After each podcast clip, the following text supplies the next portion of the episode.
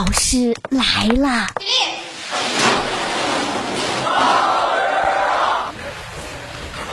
各位同学好欢迎收听大老师来了我是大兵。担心的事情终于还是发生了其实这个事儿吧在我们身上多少都发生过只是呢这一次后果比较严重。浙江杭州三十岁的王先生跟往常一样舒舒服服的躺着举着手机打游戏。一个手抖，手机直接砸在脸上，击中了自己的右眼。王先生当时是疼得眼泪直流啊！再睁开眼睛的时候，视线已经开始模糊了。他想着也不是第一次被手机砸了，王先生没有当回事。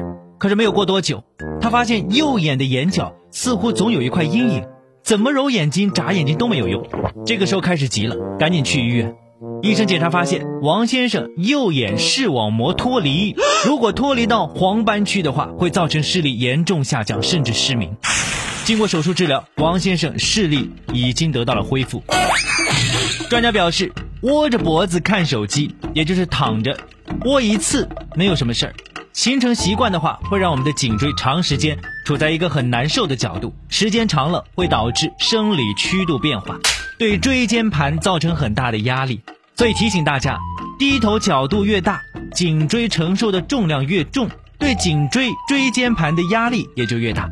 长此以往的话，容易患上颈椎病。大老师知道各位已经习惯了听大道理，但从来不会照着做。不过走路玩手机这个习惯，大老师求求大家一定还是改了。最近在广东深圳盐田区法院审理了一起低头族撞伤路人引发赔偿的纠纷。七十七岁的赖某在散步的时候，被低头看手机走路的小伙子欧阳某撞伤住院了。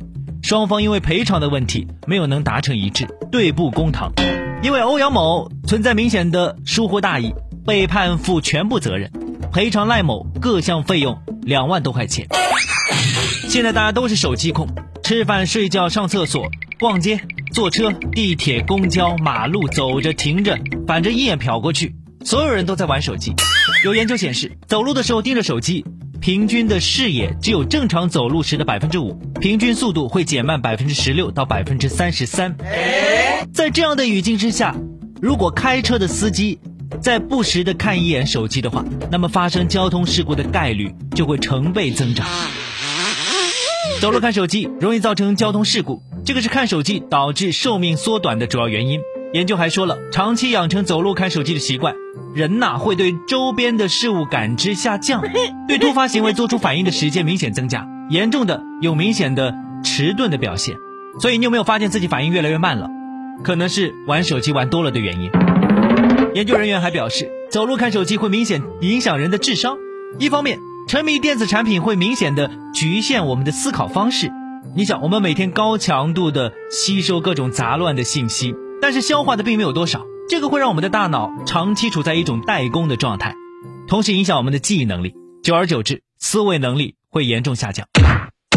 另外一方面，人的危险意识是和智商捆绑在一起。走在马路上看手机的人，危险意识会慢慢的消怠，反应能力也就越来越弱了。